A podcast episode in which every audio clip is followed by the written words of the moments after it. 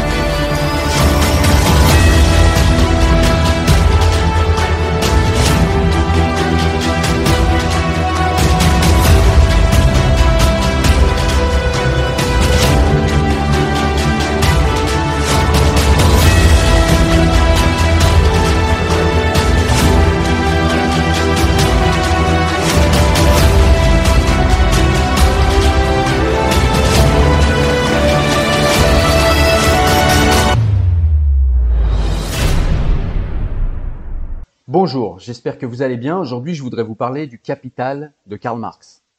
Alors déjà, qui est Karl Marx? Karl Marx est né à Trier, en Allemagne, en 1818. Il a étudié le droit, la philosophie, l'histoire, et il a travaillé comme rédacteur pour le compte d'un quotidien libéral. Fuyant à la censure, il se réfugie en France où il rencontre Frédéric Engels, dont le père était propriétaire de manufacture. Il écrit avec lui le manifeste du Parti communiste en 1847. En 1849, il s'exile à Londres et se plonge dans l'écriture du Capital, son chef-d'œuvre d'économie politique, dont les premiers volumes furent publiés en 1867. Le second et le troisième volet ne seront publiés qu'après sa mort en 1883. Alors de quoi nous parle euh, Karl Marx dans son fameux livre Le Capital? Eh bien, dans le Capital, Karl Marx examine minutieusement les origines des inégalités sociales et économiques. Contrairement au manifeste du Parti communiste, écrit conjointement avec euh, Engels, cette analyse n'est en aucun cas une incitation à la révolution, mais plutôt une étude exhaustive, systématique et critique de l'économie politique selon son titre original. Marx a consacré 15 années à l'écriture du premier volume de cette œuvre maîtresse, dans laquelle il détaille des notions telles que la plus-value, créée par les travailleurs pour ceux qui possèdent les moyens de production, et comment les exploiteurs capitalistes vendent leurs marchandises non pas pour en acheter d'autres, mais plutôt pour accroître leur richesse. Le processus d'accumulation du capital, ou la fameuse maxime l'argent génère l'argent, sont au cœur de la critique de Marx à l'encontre du capitalisme. Je vous recommande donc la lecture de cet ouvrage ou bien l'écoute du résumé que je vais vous faire, parce qu'il est fondamental de le comprendre pour tous ceux qui souhaitent se plonger dans l'origine de la philosophie économique et politique la plus révolutionnaire du XXe siècle. Alors les points à retenir, je vais vous en donner les titres et ensuite je détaillerai. Mais en tout cas, les points à retenir, c'est que les marchandises qui sont à la base du système capitaliste ont une valeur d'usage, c'est-à-dire leur propre utilité, et une valeur d'échange, c'est-à-dire le rapport avec d'autres biens. Le travail nécessaire à la fabrication d'une marchandise est inclus dans sa valeur d'échange. La productivité du travail dépend des conditions environnementales, des structures sociales, des niveaux de technologie et de compétences des travailleurs. L'argent est un moyen d'échange des marchandises. Les travailleurs échangent leur travail contre de l'argent pour acheter des marchandises. Les capitalistes échangent l'argent contre des marchandises qu'ils peuvent ensuite revendre pour augmenter leurs profits. Les travailleurs vendent leur travail car ils ne possèdent aucun moyen de production. Les capitalistes préfèrent les plus-values grâce aux travailleurs. Une fois que les travailleurs ont gagné le salaire nécessaire à leur subsistance, toute valeur supplémentaire dérivée de leur travail profite directement aux capitalistes. Les capitalistes profitent de cette plus-value, contrairement aux travailleurs. La lutte pour la plus-value entraînera une révolte de la classe ouvrière. Donc euh, je vais vous faire un résumé de chacun des points sur lesquels on va revenir. Donc les marchandises et leur valeur. Marx nous dit que dans les sociétés capitalistes, les marchandises constituent la base de la richesse. Elles répondent aux besoins humains, que ce soit directement, tels que les aliments qui nous nourrissent ou les vêtements qui nous tiennent au chaud, ou indirectement, tels que les machines et les matériaux qui participent à la fabrication de euh, cette nourriture et de ces vêtements. Chaque type de marchandise présente deux sortes de valeurs. La valeur d'usage, elle mesure l'utilité d'un produit intrinsèque à chaque produit et elle ne peut en être détachée et est indépendante de la quantité de travail nécessaire pour le fabriquer. Et il y a également la valeur d'échange. Elle indique le rapport de valeur entre deux marchandises spécifiques. La valeur d'échange d'une marchandise tient compte de la quantité de travail nécessaire pour le fabriquer. Une valeur d'usage ou un article quelconque n'a une valeur qu'autant que le travail humain est matérialisé en lui. Toutes les marchandises présentent un facteur commun, le travail nécessaire à leur fabrication. Le travail confère de la valeur à une marchandise et tire sa propre valeur de cette marchandise. Le travail et le temps nécessaires à la fabrication d'une marchandise déterminent sa valeur. Le fait de considérer les marchandises de cette manière permet de diviser un travail complexe en un ensemble de tâches simples. La tâche complexe devient alors de simples activités. On va développer la productivité au travail. L'efficacité au travail peut varier en fonction des éléments suivants. Marx nous dit les conditions environnementales, les structures sociales, le niveau de technologie et l'approvisionnement en matières premières, les recherches scientifiques et les compétences des travailleurs. Compte tenu de tous ces facteurs, une entreprise peut produire une certaine quantité de biens en un temps donné. Toute proportion gardée, si vous fabriquez une marchandise en respectant systématiquement les mêmes quantités et qualités, la valeur de ce que vous produisez reste la même. Par conséquent, la valeur d'un produit dépend de la productivité du travail. Le travail en tant que marchandise. Marx nous dit que le travail fourni par les travailleurs crée de la plus-value. Ces travailleurs vendent leur travail sous forme de marchandise car ils ne possèdent pas les moyens de production, ou en d'autres termes, les machines et les matériaux nécessaires pour fabriquer les produits. Les éléments dont les travailleurs ont besoin pour survivre déterminent une part de la valeur de leur travail. La valeur d'échange du travail, soit le salaire journalier d'un employé, assure uniquement ce niveau minimum de survie. Cependant, le temps et les efforts fournis par les travailleurs représentent leur valeur d'usage, une part intrinsèque d'eux-mêmes. Les acheteurs de cette valeur d'usage, donc les capitalistes, l'utiliseront pour créer de la plus-value. Celle-ci représente la différence entre la valeur du produit du travail et le coût de production de ce travail, autrement dit la subsistance des travailleurs. Ainsi la plus-value ira directement dans les poches des capitalistes et l'argent qu'ils auront investi la transformera en capital. Une marchandise, nous dit Marx, paraît au premier coup d'œil quelque chose de trivial qui se comprend de soi-même. Notre analyse a montré au contraire que c'est une chose très complexe, pleine de subtilités métaphysiques et d'arguties théologiques. L'équipement et les matières premières utilisées dans le processus de production constituent du capital constant. Cette valeur ne change pas au cours des cycles de fabrication. La force de travail est différente. Elle crée une certaine valeur que l'employé reçoit sous forme de salaire fixe et une plus-value conservée par le capitaliste. Ce travail transformé représente le capital viable. Marx nous dit que la circulation de l'argent comme capital possède son but en elle-même, car ce n'est que par ce mouvement toujours renouvelé que la valeur continue à se faire valoir. Le mouvement du capital n'a donc pas de limite. C'est comme représentant comme support conscient de ce mouvement que le possesseur d'argent devient capitaliste. Sa personne, ou plutôt sa poche, est le point de départ de l'argent et son point de retour. L'utilisation du travail en tant que marchandise signifie qu'au terme d'une journée de travail, les travailleurs possèdent une certaine somme d'argent pour le travail fourni et non pour la création du produit. Ils n'ont donc plus aucun lien avec le produit fini. Ils sont détachés de leur travail parce que le résultat de leur travail ne leur appartient plus. Le travail fait partie intégrante de la personnalité humaine. Les travailleurs industriels qui accomplissent des activités spécialisées et ne nécessitant pas d'effort mental n'ont aucune connexion avec leur travail. Marx nous dit également que le taux de création de la plus-value représente le degré d'exploitation d'un individu ou d'un ouvrier plutôt. Les travailleurs n'ont aucune idée réelle de la plus-value de leur travail. Lorsqu'un ouvrier a travaillé suffisamment d'heures pour couvrir le coût de ses gains journaliers, chaque heure supplémentaire travaillée ne bénéficie qu'au capitaliste. Celui-ci tente alors d'augmenter la plus-value en rallongeant les heures de travail ou en augmentant la part de plus-value créée sur la durée totale du travail. Ainsi, la productivité augmente sans que le salaire des travailleurs ne change. Marx va nous parler également du fétichisme de l'argent et des marchandises. Il nous dit qu'historiquement, le simple fait d'échanger des marchandises respectait une forme basique d'équivalence. Les individus échangeaient des coquillages ou des animaux contre une quantité déterminée de marchandises. Normally, being a little extra might be a bit much, but not when it comes to healthcare. That's why United Healthcare's Health Protector Guard fixed indemnity insurance plans, underwritten by Golden Rule Insurance Company, supplement your primary plan so you manage out of pocket costs. Learn more at uh1.com. Burrow is a furniture company known for timeless design and thoughtful construction, and free shipping, and that extends to their outdoor collection.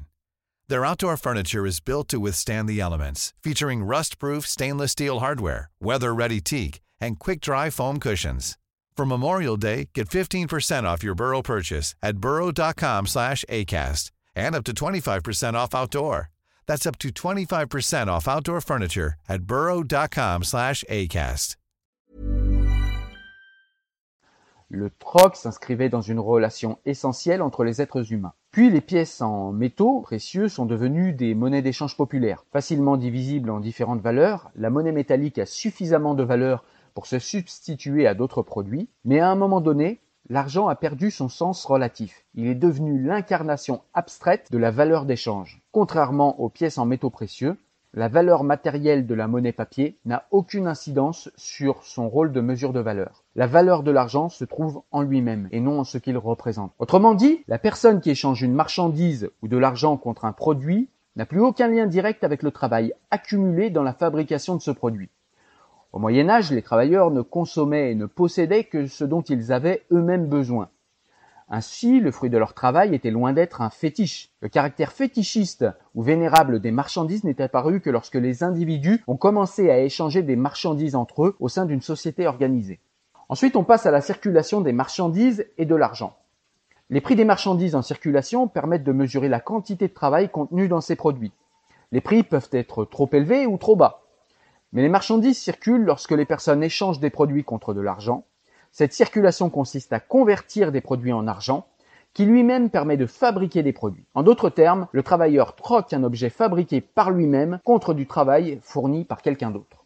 Mais il existe un autre cycle au sein duquel l'argent ne joue plus un rôle intermédiaire, mais principal. Ce principe, l'argent permet de fabriquer des marchandises qui elles-mêmes permettent de générer de l'argent, nous l'avons dit. Ce principe décrit la naissance du capital. Les gens achètent des marchandises en fonction de leur valeur pratique, mais également en fonction du capital qu'ils génèrent lorsqu'ils seront revendus. Le principal attrait est la valeur d'échange, c'est-à-dire le profit qui augmente le capital. La seule marchandise pouvant augmenter le profit n'est autre que le travail. Le produit, nous dit Marx, est la propriété du capitaliste et non du producteur immédiat, du travailleur. Cette rentabilité régit le capitalisme et permet d'obtenir des quantités toujours plus importantes de capital. Plus l'argent permet de fabriquer plus de marchandises et plus de marchandises permettent de générer plus d'argent. La circulation des marchandises a comme objectif ultime de répondre aux besoins humains. La circulation de l'argent est une fin en soi. Celui qui possède l'argent à l'origine de ce processus n'a qu'un seul et unique but, devenir de plus en plus riche. Et là, on arrive à l'accumulation du capital. Et Marx nous dit que le capitaliste utilise l'argent pour accumuler du capital et réinvestir une partie de cet argent pour obtenir davantage de moyens de production. Cette démarche constitue un processus d'auto-renforcement. L'accumulation intensive de capital permet aux capitalistes d'acheter des compétences techniques et d'augmenter la productivité du travail. Si la population augmente au même rythme que la productivité, une armée industrielle de réserve se forme constitué de chômeurs qui cherchent désespérément un travail. En un claquement de doigts, le capitaliste peut choisir de nouveaux travailleurs prêts à fournir du travail à un salaire moindre. Les travailleurs ne participant pas à l'augmentation de plus-value créée par leur travail sont dès lors en concurrence les uns avec les autres pour le plus grand profit du capitaliste. La richesse du capitaliste augmente proportionnellement à la misère des travailleurs. L'employé est soumis à la loi de la machine, doit raccourcir ou rallonger sa journée de travail, déménager ou prendre d'autres mesures pour satisfaire le capitaliste. La partie du capital transformée en force de travail, nous dit Marx, change de valeur dans le cours de la production. Elle reproduit son propre équivalent et de plus un excédent, une plus-value, qui peut elle-même varier et être plus ou moins grande. Les conditions de travail dans les entreprises industrielles anglaises dans les années 1800 étaient si épouvantables que Dante lui-même avait trouvé des horreurs pires que celles décrites dans son enfer. Il n'était pas rare de travailler 12 heures à 18 heures par jour sans pause, dans des conditions dangereuses pour la santé et le bien-être des travailleurs. Les travailleurs dans les fabriques de céramique, par exemple, avaient une espérance de vie inférieure aux autres habitants dans leur village et contractaient plus facilement des maladies. Ils constituaient une population dégénérescente sur le plan physique et mental. Marx nous dit également que les différentes formes économiques revêtues par la société, l'esclavage par exemple, et le salariat, ne se distinguent que par le mode dont ce surtravail est imposé et extorqué au producteur immédiat, à l'ouvrier. Des fonctionnaires de la santé publique de Manchester, en Angleterre, ont même relevé que l'espérance de vie moyenne de la classe ouvrière était de 17 ans contre 38 ans pour les personnes appartenant à la classe moyenne supérieure. En 1860, un magistrat signala les terribles conditions de travail dans des fabriques de dentelles, dans lesquelles des enfants de 9 à 10 ans étaient extirpés de leur lit à 2 heures ou 3 heures ou 4 heures du matin et forcés de travailler jusqu'à 6 heures, 11 heures ou minuit le soir pour un salaire de misère. On arrive ensuite à la lutte des classes. La relation entre le capitaliste et l'employé illustre cette lutte des classes. Les travailleurs et les capitalistes sont en conflit depuis des siècles au sujet de la plus-value du travail. Cette relation remonte à la société médiévale et a toujours été régie par la violence. Les guerres féodales et les expropriations de terres ont chassé les paysans des propriétés agricoles. Ces serfs étaient alors libres de proposer leurs services au marché industriel en pleine expansion. Ou plutôt, ils étaient à nouveau condamnés à la servitude mais cette fois sous forme d'esclavage salarial. Marx nous dit que l'accumulation de richesses à un pôle, c'est égal accumulation de pauvreté, de souffrance, d'ignorance, d'abrutissement, de dégradation morale, d'esclavage au pôle opposé, du côté de la classe qui produit le capital même. Cependant, la soif de profit des capitalistes signera leur fin. Ils continueront à utiliser de plus en plus de machines et de moins en moins de travailleurs. La misère des masses populaires augmentera, tandis que de moins en moins de personnes profiteront du capital accumulé l'armée industrielle de réserve augmentera proportionnellement à son instabilité et à son agitation. Marx nous dit encore que la socialisation du travail et la centralisation de ses ressorts matériels arrivent à un point où elles ne peuvent plus tenir dans leur enveloppe capitaliste. Cette enveloppe se brise en éclats. L'heure de la propriété capitaliste a sonné. Les expropriateurs sont à leur tour expropriés.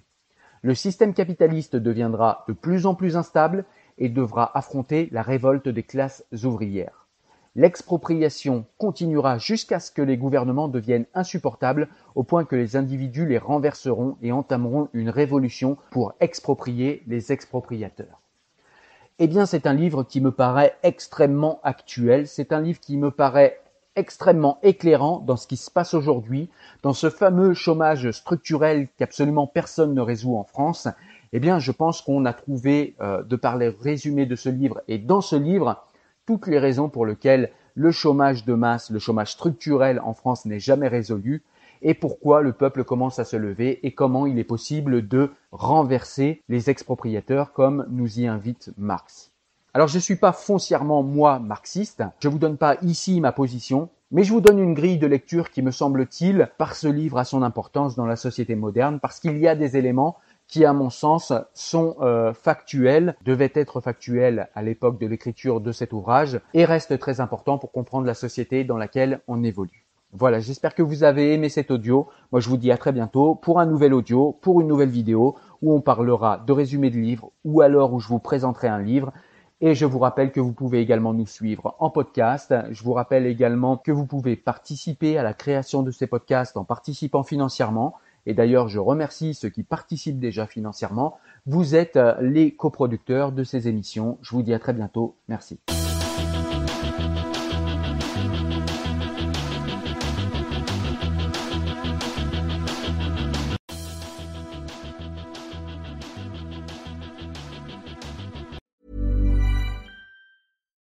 Deserves the best, and there's no better place to shop for Mother's Day than Whole Foods Market. They're your destination for unbeatable savings, from premium gifts to show-stopping flowers and irresistible desserts. Start by saving 33% with Prime on all body care and candles. Then get a 15-stem bunch of tulips for just $9.99 each with Prime. Round out Mom's menu with festive rosé, irresistible berry chantilly cake, and more special treats. Come celebrate Mother's Day at Whole Foods Market. Hey, it's Danny Pellegrino from Everything Iconic. Ready to upgrade your style game without blowing your budget? Check out Quince. They've got all the good stuff shirts and polos, activewear, and fine leather goods, all at 50 to 80% less than other high end brands. And the best part? They're all about safe, ethical, and responsible manufacturing. Get that luxury vibe without the luxury price tag. Hit up quince.com slash upgrade for free shipping and 365 day returns on your next order. That's quince.com slash upgrade. Hi, I'm Daniel, founder of Pretty Litter. Did you know cats tend to hide symptoms of sickness and pain? I learned this the hard way after losing my cat, Gingy. So I created Pretty Litter, a health monitoring litter that helps detect early signs of illness by changing colors, saving you money and potentially your cat's life. Pretty Litter is veterinarian developed, and it's the easiest way to keep tabs on your fur baby's health right at home. Go to prettylitter.com and use code ACAST for 20% off your first order and a free cat toy. Terms and conditions apply. See site for details.